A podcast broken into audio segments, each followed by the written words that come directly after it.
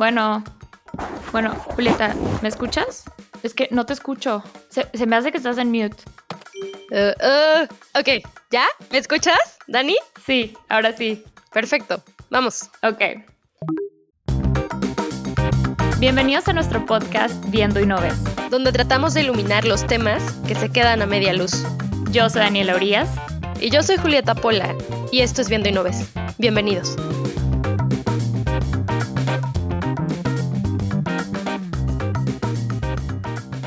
Hola amigos, bienvenidos a otro episodio de Viendo y No Ves. Hoy estamos muy contentos de recibir aquí a nuestra invitada Sandra Guzmán. Ella es la fundadora del Grupo de Financiamiento Climático para Latinoamérica y el Caribe y es también la coordinadora de su agenda global y es consultora de la Convención Marco de Naciones Unidas sobre Cambio Climático. Hoy justamente estaremos hablando de este tema que abarca tantos ejes, pero que sobre todo cada vez es más evidente el impacto que está teniendo en el mundo. Eh, estamos viendo inundaciones tremendas, estamos viendo incendios tremendos, calores que nunca se habían registrado, etcétera, etcétera. Todo esto está conectado al cambio, al cambio climático, pero Sandra, que está aquí, nos va a poder platicar más sobre ello. Bienvenida, Sandra. Hola, Julieta, Daniela, muchísimas gracias por la invitación. Un placer para mí eh, estar con, con todas y todos ustedes. Muchas gracias por la invitación. Gracias a ti por aceptarla. Empecemos con algo bien sencillo, San. Eh, creo que todo el mundo escucha este concepto de cambio climático y lo escuchamos en todas partes. Justo recientemente tuvimos este reporte de Naciones Unidas, ¿no? Diciendo que el cambio climático pues está aquí, ¿no? Ya no, ya no tenemos años como se esperaba, ya está aquí.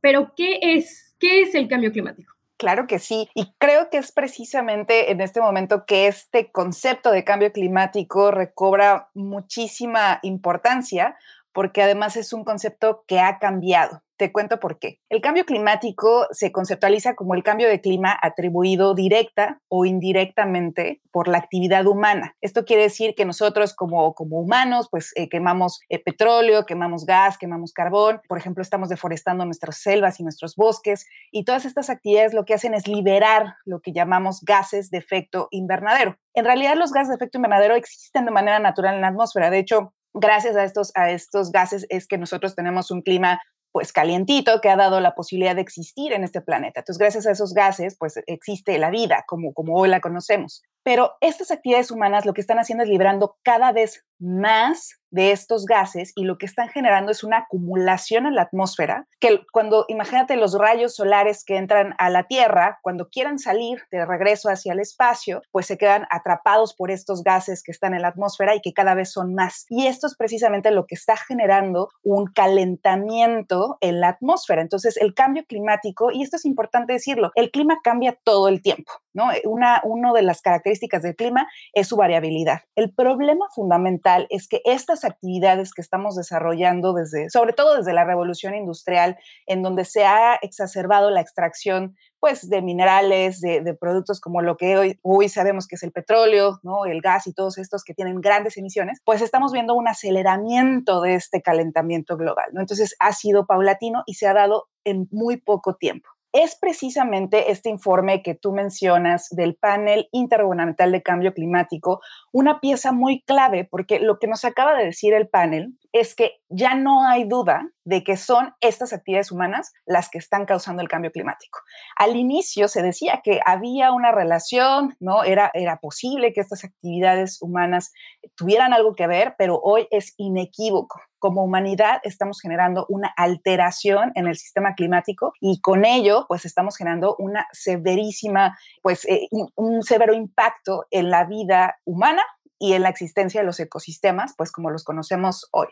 Ok, gracias Sandra. Súper interesante y muy concreto lo que nos dices. E, efectivamente, ¿no? El cambio climático tiene que ver con el impacto que tenemos nosotros, sobre todo actividades que, em, aquí es donde me parece interesante, la cantidad de ejes, ¿no? De las actividades que hacemos como seres humanos que impactan en esto. O sea, cuando creo que algo de lo que ahora suena más es este impacto del, del fashion industry, por ejemplo, de, del negocio de la ropa, ¿no? Sobre todo la ropa de temporada, cómo eso contribuye muchísimo al cambio climático, cómo los transportes contribuyen muchísimo al cambio climático, cómo comer carne contribuye al cambio climático. O sea, básicamente tenemos una huella ¿no? de carbono los seres humanos en todo lo que hacemos y desde que abrimos los ojos hasta que nos vamos a dormir. Entonces, lo que es interesante y creo que nos va a servir mucho tu perspectiva en esto es, ok, entendemos eso como en, en la esfera de, de, lo general, pero ¿cómo se ve eso? ¿Cómo se ve el cambio climático traducido a México específicamente? Porque creo que a veces como que nos desfasamos, es como que, ah, ahí existe un cambio climático y gente en este mundo que lo produce, pero tal vez no somos los mexicanos. Cuéntanos, Sandra. Claro que sí, y bueno, quizá enfatizando esto que hablabas de la multidimensionalidad del cambio climático, efectivamente, el cambio climático, a diferencia de otros problemas, es generado por muchas actividades, ¿no? Ya lo mencionabas bien, el estilo de vida, lo que comemos, ¿no? La producción masiva de carne, este problema de la expansión agrícola que está generando precisamente la deforestación en muchos países, el uso del transporte, la generación de electricidad, y esto pues se debe a que nosotros generamos electricidad en el mundo, cerca del 80% de la electricidad en el mundo pues se genera con petróleo, gas, eh, carbón, que son estos grandes precursores pues que están generando todas estas emisiones. En este sentido, y es muy importante enfatizar, el cambio climático es un problema global. Ciertamente hay un grupo de países que son los principales en cuanto a sus emisiones se refieren, porque digamos históricamente han contribuido con estas emisiones, como es Estados Unidos, es los países de la Unión Europea, y por supuesto otros países como Australia que también tienen una gran huella de carbono. Sin embargo, en los últimos 12, sobre todo en las últimas décadas, eh, hablemos de las últimas dos décadas, hemos observado también la participación de lo que llamamos las economías emergentes, ¿no? Son países que siguen creciendo, eh, digamos, económicamente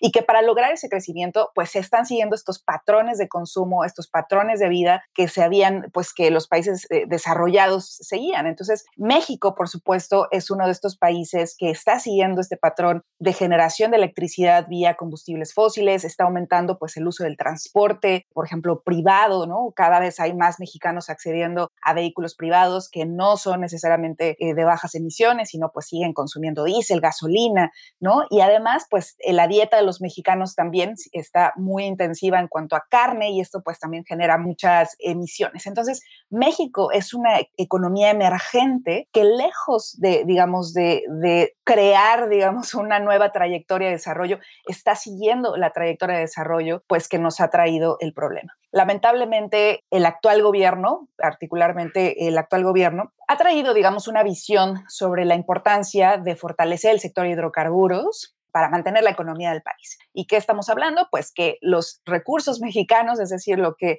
las y los mexicanos pagamos como impuestos o digamos se genera a través de los empleos o lo que tú quieras, buena parte de nuestro dinero se sigue yendo a la inversión en producción de gas, de petróleo, ¿no? Y solo para darte un dato, ¿no? 90% del, del, presupuesto del sector energético se va a la producción de hidrocarburos. Entonces, México sigue intensificando su matriz energética hacia los combustibles fósiles, lo cual pues lo hace un país altamente responsable del problema. Y aún así, es importante decir que México también es un país muy vulnerable. Como sabes, estamos rodeados de costas, tenemos, digamos, muchísimos ecosistemas dentro del país. Al norte, pues tenemos climas más secos. Lo que estamos observando en el norte del país es que con el cambio de clima, con el calentamiento global, estamos observando más sequías en el norte, más inundaciones y más huracanes en el sur, muchísimas más dificultades, por ejemplo, para el acceso al agua en el centro, muchas más inundaciones y, por ejemplo,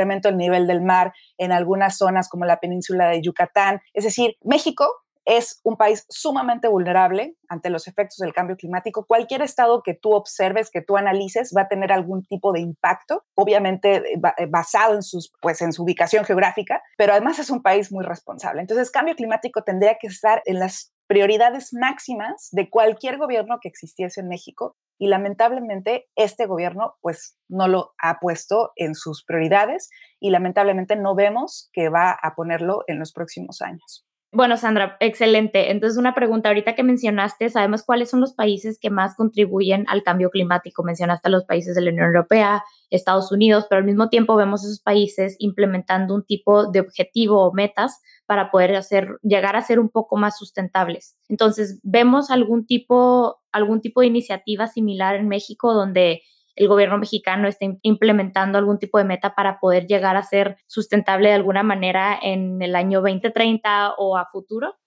Sí, efectivamente. Bueno, a nivel internacional, la Convención Marco de Naciones Unidas sobre Cambio Climático es, digamos, el, espacio en donde se han generado estas conversaciones sobre, bueno, cuántas son las emisiones que tenemos que recortar, digamos, para evitar un aumento de, más temperatura. Justamente en 2015 se crea lo que llamamos el Acuerdo de París, que sin lugar a dudas es el, el acuerdo más importante en el contexto de la agenda de cambio climático y lo que nos dice son, pues, tres grandes objetivos, pero voy a enfatizar el primero de ellos es que nos dice que de manera general los países tienen que evitar un aumento de la temperatura de más de 2 grados centígrados e idealmente de 1.5 para el año 2030. ¿Por qué este dato es importante? Porque justamente el IPCC lanzó un informe para analizar en un contexto de los 2 grados centígrados, o sea, si nosotros no recortamos las emisiones y siguen aumentando, un aumento de más de 2 grados centígrados sería fatal para muchos ecosistemas. Un dato que les doy es 99% de los corales marinos desaparecerían en un escenario de 2 grados centígrados. Entonces, esto es justamente uno de los temas que ha filtrado, que ha buscado guiar la acción de los países a nivel nacional para que estos países establezcan lo que se llaman las contribuciones nacionalmente determinadas, que digamos son medidas voluntarias para reducir emisiones y también pues para incrementar la resiliencia ante los efectos negativos México, como muchos países, pues es parte de la convención y también ratificó y es parte y signatario del Acuerdo de París. Entonces, México sometió sus contribuciones nacionales en 2015, en donde pues se comprometieron a reducir 22% de sus emisiones hacia el 2030. ¿Qué sucede? Que bueno, normalmente en un escenario ideal, cada cinco años los países tendrían que ir aumentando la ambición, ¿no? Entonces México sometió estas, estas contribuciones en 2016 y ahorita tuvieron que haber sometido nuevas contribuciones. Y lo que México hizo fue someter sus mismas contribuciones. O sea, volvió a decir, sí, vamos a reducir 22%. ¿Qué significa 22% en un contexto de cambio climático, en un contexto de, emergencia climática? Pues es, es un número limitado. Lamentablemente las metas de México no solo, no solo no se están cumpliendo, porque el actual gobierno pues está intensificando actividades que incrementan las emisiones, ya decíamos que está fortaleciendo al sector de hidrocarburos. Entonces, no solo no está cumpliendo con las metas que estableció, pero las metas no son suficientes para evitar o para contribuir con esta reducción de emisiones y evitar un aumento de más de 2 grados centígrados. Entonces, sí hay en México una legislación, existe la Ley General de Cambio Climático en la que trabajamos fuertemente muchos sectores en 2010, se firmó en 2012 hay una institucionalidad en materia de cambio climático, hay programas y políticas, pero lamentablemente el mayor aspecto faltante es el financiamiento. No hay presupuesto para poner en marcha las políticas, no hay un presupuesto para acelerar ¿no? las acciones para reducir emisiones, porque este presupuesto se está destinando a actividades que están generando el problema. Entonces, de manera general, lamentablemente, aunque en México se ha avanzado mucho a nivel, digamos, de las políticas y la institucionalidad, lamentablemente la implementación ya en campo pues es sumamente retrasada y eso nos indica que México no está a la altura de las necesidades en materia de cambio climático y esa es una gran, gran, gran tragedia para el país y por supuesto pues para el mundo. Ok, excelente. Y ahora Sandra, cambiándolo un poquito de perspectiva, ya hablamos de lo que México podría hacer para reducir el impacto de cambio climático, pero hablando de cómo se está preparando México para estos cambios que son inevitables, como lo, lo dijo bien Julieta ahorita que empezó, estamos viendo cantidades de incendios que ha habido en el país que han incrementado muchísimo este año, inundaciones. Entonces, ¿qué está haciendo México para prepararse para estos cambios climáticos que van a afectar al país, como dijiste, porque es un país muy vulnerable? ¿Ha habido algún tipo de desarrollo? Pláticas con gente que se dedica al desarrollo urbano? ¿Qué se está haciendo? Bueno, yo creo que el tema de adaptación, cuando hablamos de, estos, estos, procesos de, de, adaptarnos a los impactos negativos, es sin lugar a dudas uno de los temas más importantes y yo creo que es el tema en el que México va más retrasado. Para adaptarse a algo, tú tienes que saber a qué te estás adaptando, ¿no? Cuáles son los impactos que, que van a llegar y de qué manera te van a afectar. Yo creo que hay sectores que han empezado a internalizar el problema de cambio climático porque ya lo están viviendo, ¿no? En el sector agricultura, en el sector pesquero, en el sector ganadero, empiezan a ver estos cambios, cómo los, los cambios de clima están afectando. Y entonces empezaron a tomar algunas medidas, sobre todo más a nivel local, pero estas medidas no son, digamos, estrategias integrales, nacionales, de largo plazo, en donde haya realmente pues estas inversiones para lograr esta adaptación. Ahora, la adaptación, a diferencia de, de la mitigación, es decir, la mitigación es cuando tú reduces emisiones, ¿no? Esas actividades que tú haces para reducir emisiones. A diferencia de la mitigación, la adaptación no es algo que tú puedes lograr de un día a otro. En la mitigación, por ejemplo, tú puedes cambiar la tecnología y con eso reduces emisiones. Por ejemplo, en lugar de utilizar una tecnología combustibles fósiles, puedes utilizar una tecnología que genera electricidad con renovables, con energía renovable, viento, sol, y eso de manera inmediata te va a ayudar a reducir emisiones. La adaptación no funciona así. La adaptación es un proceso. Si tú tienes una población viviendo en un lugar de altísimo riesgo en la costa, eh, de Tabasco, que por cierto Tabasco es una de las ciudades que más está inundando con el incremento del nivel del mar. Si tú tienes una población que está, está ahí asentada, ya es claro que hay un incremento del nivel del mar.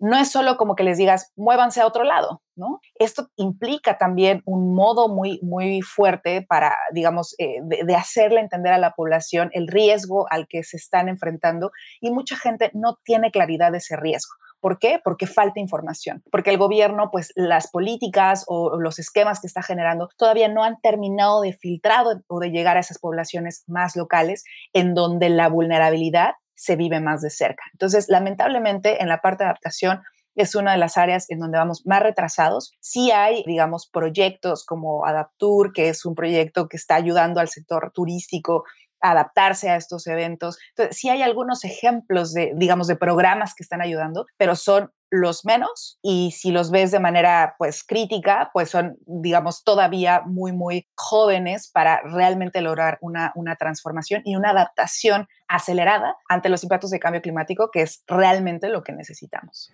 Ok, Sandra, es súper interesante esto que estamos platicando. O sea, realmente en la primera temporada nos dimos cuenta que en México hay grandes problemas de incluso de desplazamiento de gente ya en este momento, al día de hoy. Lugares, como nos contaban eh, la periodista que estuvo platicando con nosotros sobre cómo viven los periodistas en México, eh, zonas que literal, zonas de silencio, donde la gente ha abandonado sus comunidades porque no se puede vivir de manera segura. Y si a eso le sumamos esto, estamos hablando de un panorama verdaderamente catastrófico, ¿no? O sea, gente que se va a tener que mover, que va a perder todas sus propiedades, va a perder el lugar donde vivió por años, lo que sea que tenga, para poderse mover y, y reubicarse en algún lugar donde bueno, donde, donde encuentre probablemente zonas urbanas, ¿no? Porque son las que están en medio del país, entonces hasta cierto punto hay que alejarse de, de, las costas, porque si el nivel del agua va a seguir subiendo, eso es como lo que, lo que me viene a la mente que podría pasar.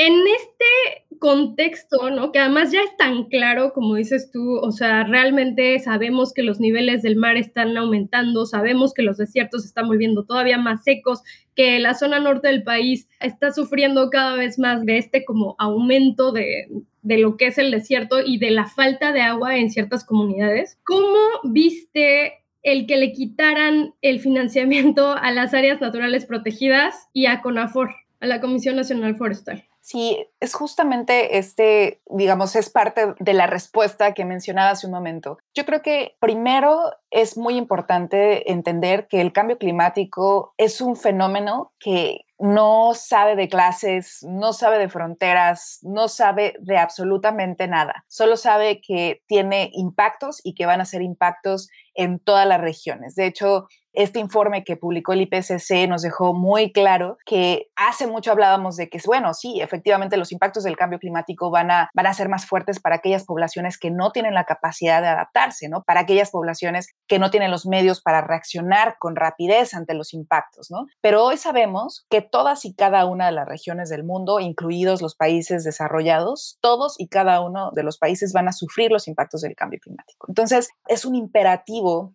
moral y político reconocer al cambio climático como un problema para la acción política y para la seguridad nacional de cualquier país. Si un país no reconoce el cambio climático como un problema de seguridad nacional, estás hablando de un país negacionista que no está viendo que esos impactos van a tener un costo muy alto para la población, para las sociedades, en todos los sectores, para los ecosistemas y para todos los diferentes niveles de la población. Este gobierno en México es claramente un gobierno que no ha asumido esa responsabilidad, no ha reconocido la existencia del cambio climático como una afectación, como una amenaza a la seguridad nacional. Ciertamente hay ciertas personas dentro de este gobierno que han tratado de, de enfatizar la atención de este tema, pero a nivel alto, digamos, a nivel del presidente, es un, es un, presidente que no compatibiliza o no, su visión es tan sesgada de las cosas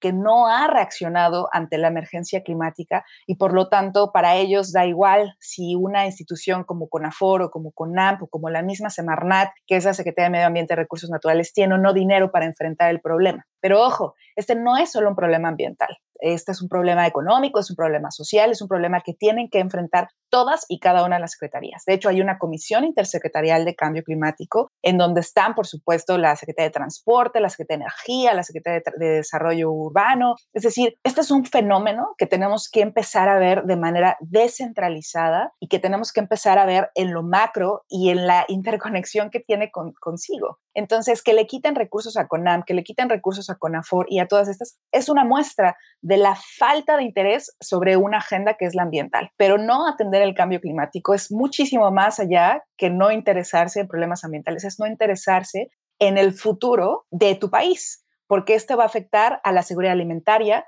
va a hacer más pobres a los pobres. Este gobierno ha hablado mucho de sacar de la pobreza a la población, pero no han considerado que el cambio climático nos va a hacer todavía más pobres porque va a afectar a los más pobres. Y además es un aspecto económico. El cambio climático nos va a costar. El hecho de que haya todas estas inundaciones, todas estas, eh, eh, la sequía, todo esto va a generar costos, está generando ya costos. Y son costos que va a pagar pues la población, ¿no? Entonces, este es precisamente el problema de que tenemos que romper con esos mitos de que el cambio climático es un problema ambiental, que solo tiene que tratarlo los ambientalistas o que solo es un problema que tienen que verlo, por ejemplo, pues sí, con aforo. Estas, eh, eh, es verdad que ellos tienen un rol muy importante, pero tenemos que empezar a verlo en su totalidad. Es un fenómeno que va a afectar a todos y cada uno de los sectores y a toda la población así seas la persona más rica del país o hasta la persona que tiene los menores recursos, a todos nos va a afectar. Y eso es precisamente lo que tenemos que empezar a internalizar si queremos hacer frente a este problema y más allá de, de este gobierno, porque este gobierno va a estar aquí otros tres años y nos va a dejar con un problema muy importante de rezago que tenemos que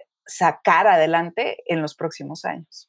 Justamente tocas un punto que, creo que es a, a donde quería un poco llegar, Efectivamente, el cambio climático es en el centro un tema económico, ¿no? No por nada le dijeron a, Greta Thunberg que estudiara economía, lo cual me pareció ridículo, por cierto, pero tenemos que verlo porque desgraciadamente esa es la visión que están tomando muchos países, ¿no? Sobre todo los países, los que vienen, a lo mejor no los desarrollados, pero los que están en vías de desarrollo o emergentes, como bien lo menciona Sandra, traen un tema ahí de por qué vamos a bajar las emisiones si por años le ha tocado a los países desarrollados explotar, ¿no? Explotar sus países económicamente y llegar a donde están. Definitivamente la idea del crecimiento económico eterno, ¿no? Ya es bastante rebatida incluso dentro del campo de la economía, no, no podemos pensar que los países pueden crecer eternamente porque esa costa de la explotación de sus recursos y los recursos, como hemos visto, no, o sea, no son eternos. Pero por otro lado, tú mencionas, Sandra, algo bien interesante. Esto es como muy macro y es como muy, muy centralizado, ¿no? Se trata de, de lo que los gobiernos federales están pensando. Pero a lo mejor a nivel local es donde se pueden hacer más cosas. O sea, gobiernos estatales, gobiernos municipales, incluso iniciativas privadas. ¿Qué nos puedes contar que se esté haciendo en México, que tú estás viendo desde tu, eh, desde tu fundación, que se está haciendo en México para contrarrestar el cambio climático a nivel local o no centralizado, digamos? Sí, primero me gustaría decir que hay una, efectivamente hay una discusión sobre si los países en desarrollo tendrían que asumir responsabilidad debido a que no son los, digamos, países responsables históricos. Pero este es un, esto es un argumento muy cortoplacista y yo diría bastante irresponsable, porque esto no es un problema, efectivamente hay una responsabilidad histórica de los países desarrollados que van a tener que seguir asumiendo en cuanto no solo a la reducción de emisiones, en cuanto a la transferencia de financiamiento para que los países en desarrollo puedan hacer acciones de mitigación y adaptación, pero el problema de fondo no es si pueden o no crecer económicamente países como México, Brasil o estos.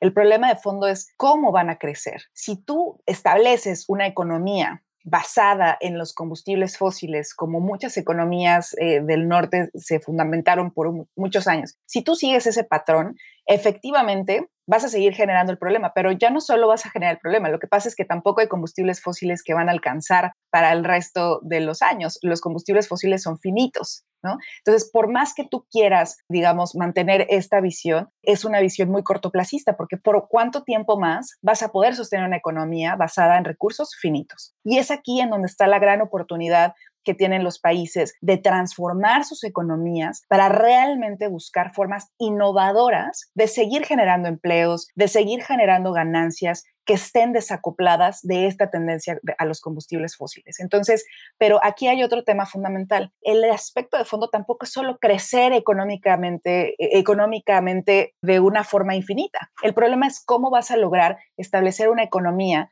que al mismo tiempo logre una distribución efectiva de las ganancias, ¿no? Entonces, aquí hay un problema de concepto de desarrollo que podemos platicar en otro momento, de, de, realmente tenemos que crecer económicamente a esos niveles, yo creo que no. En ese sentido, en México, efectivamente hay una tendencia, y no solo en México, hay una tendencia internacional a reconocer que los gobiernos centrales han fallado, han fallado brutalmente en atender la crisis climática. Y esto ha llevado a grupos innumerables de actores no gubernamentales a reaccionar y a tomar las medidas por sus propias manos y a decir, basta de generar una negociación por países centrales que no tienen la capacidad o no han tenido la voluntad política de hacerse responsables. Entonces hay cada vez más movimientos de gobiernos locales, del sector privado, de la sociedad civil, de la filantropía y muchos actores que se están movilizando para hacer inversiones, digamos, a corto plazo, a nivel, digamos, escala más pequeña. También hay muchísimos actores que se están empezando a movilizar, por ejemplo, en el sector financiero. Y en general hay muchas iniciativas para motivar, por ejemplo, la participación de las ciudades, ¿no? Pero yo creo que el tema fundamental no es solo decir, ok,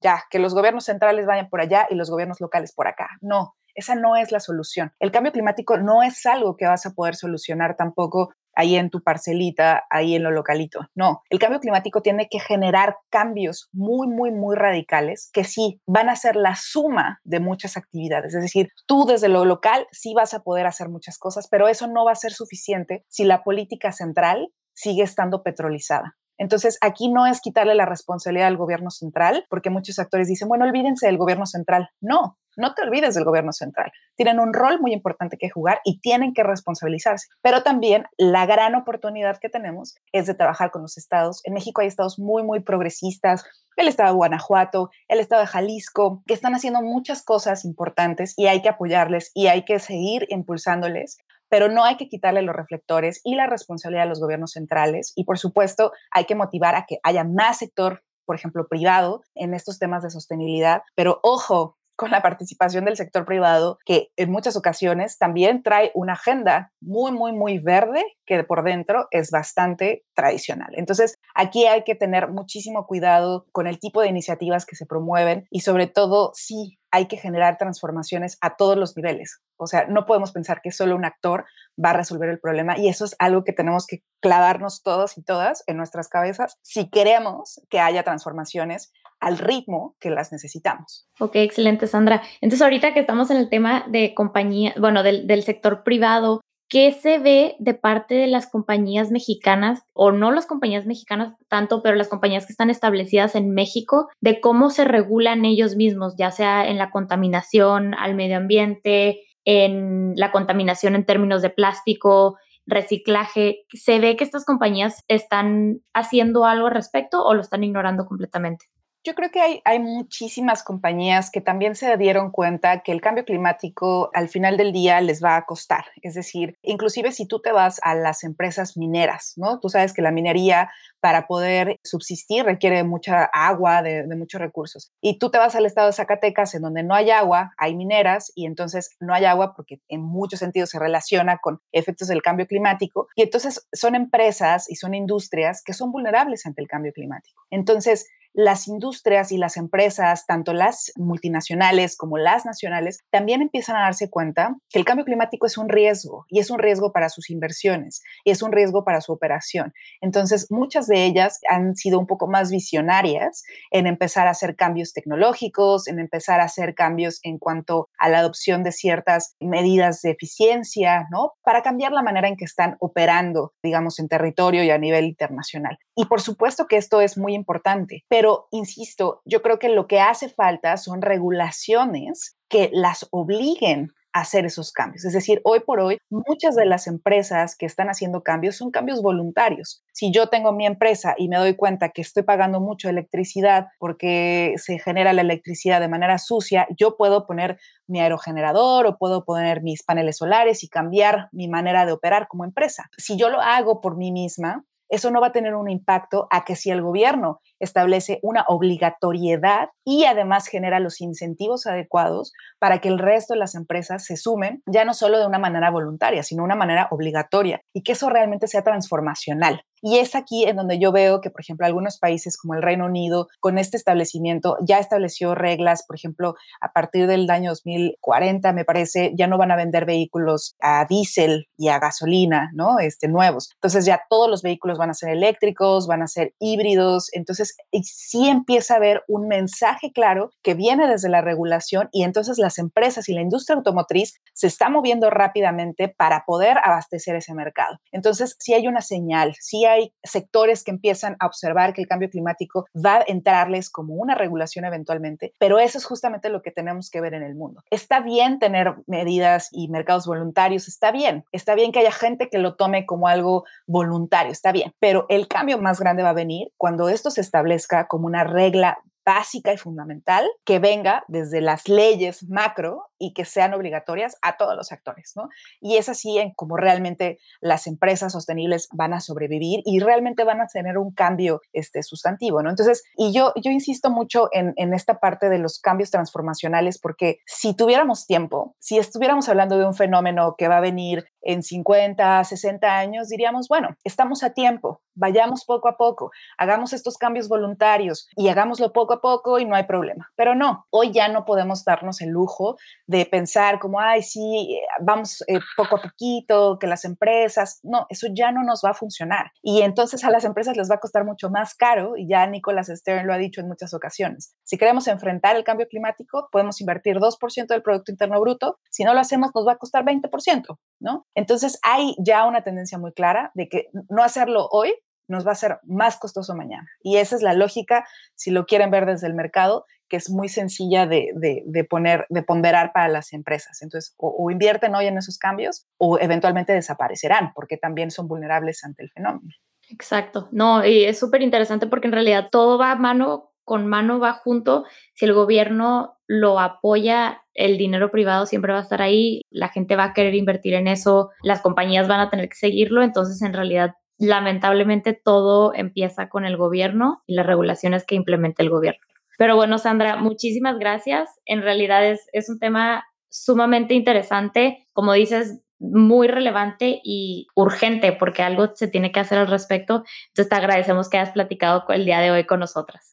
Muchas gracias a ustedes y a su audiencia y a su auditorio. Y yo creo que lo importante de todo esto es saber que todo cuenta, ¿no? Al final, cada persona puede contribuir con una parte de la solución y eso no debe generar frustración, sino debe generar motivación. Pero el hacer algo nosotras desde lo individual va a contar mucho, pero va a contar todavía más si como sociedad nos involucramos en esos asuntos de una manera pública, si nos involucramos en que estas políticas se aceleren, en que realmente países como México vuelvan como a tomar un poco las riendas y asuman la responsabilidad. Entonces, en lo individual, todo lo que podemos hacer en lo individual está muy bien y hay que hacerlo, pero hay que también sumarnos a todas esas voces para hacer presión, para que las cosas cambien, o de lo contrario, digamos, el ritmo, pues nos va a quedar corto, ¿no? Ante la emergencia climática. Ok, excelente. Y para terminar, normalmente a nuestros invitados les hacemos una pregunta un poco más personal. Antes de, de, que empezáramos la llamada, nos comentaste que te interesaba tomar un curso de documentales. Entonces, para nuestra audiencia sabemos que les gusta leer, les gusta ver documentales. ¿Hay algún documental que te interese o que le puedas recomendar a nuestra audiencia sobre el cambio climático en México específicamente y si no, en el mundo? Bueno, para mí los documentales, los libros, todo es una manera muy importante de, seguir informándonos y de hecho hace poquito eh, Gael García y un colega muy querido, Pablo Montaño, lanzaron una serie de cortos muy, eh, muy sucintos de unos cuantos minutos sobre la problemática de cambio climático en México. Se los recomiendo mucho, eh, abordan diferentes temas, océanos, aire, energía, y yo creo que ese tipo de materiales, digamos, informativos, pero al mismo tiempo muy basados en la realidad del país, es lo que necesitamos. Entonces yo llevo bastante tiempo aprendiendo, ¿no? De cómo comunicar el cambio climático de una manera más digerible y por eso mi, mi interés en que toda esta información pues siga presentándose de una u otra manera a diferentes públicos, porque al final del día pues el clima nos toca a todas y todos y yo lo que siempre pienso es que si nosotros no cambiamos hoy, el clima lo va a cambiar todo mañana. Ok, perfecto, muchas gracias. Y para los que están escuchando, en nuestros medios sociales vamos a compartir el título de este documental para que lo puedan ver. Muchísimas gracias, Sandra. Súper interesante este tema y además amplísimo. Creo que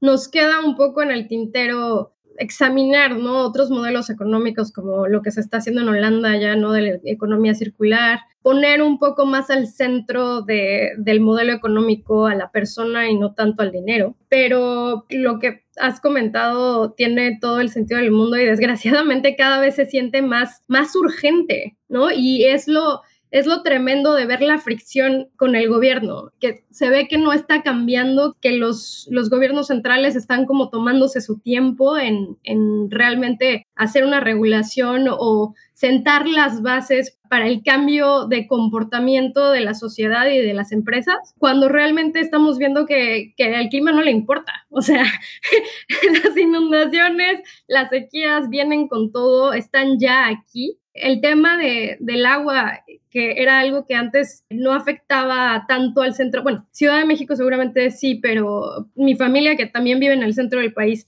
antes eso no era, no era un problema tan severo y ahora, no sé, dos días en la semana no hay agua en donde ellos viven, entonces eso es, eso es muy impresionante, es muy impresionante y realmente hace ver lo urgente que es, pero además creo que un componente bien interesante de este tema de cambio climático es entender que hacer algo realmente por el cambio climático va a cambiar la manera en la que vivimos. Creo que mucha gente todavía no tiene claro qué tanto va a cambiar la forma en la que tenemos que vivir para poder tener un mundo sustentable digamos. Sí, y quizá solo un comentario, digamos, para redondear esta idea es que yo creo que lo, más importante de, todo esto es que nos cuestionemos qué es lo que realmente nos hace felices. Como humanidad, como seres humanos, no necesitamos tanto para ser felices. Yo les invito a conocer más del buen vivir, que es una tendencia de no solo ideológica de pensamiento, es una tendencia hacia el cambio en el ritmo de vida, hacia el cambio en cuanto a las prioridades y las preferencias, en donde ciertamente el crecimiento económico, esta cuestión de tener todo lo material posible, no es el centro de la motivación porque ya sabemos que lo material no nos va a salvar,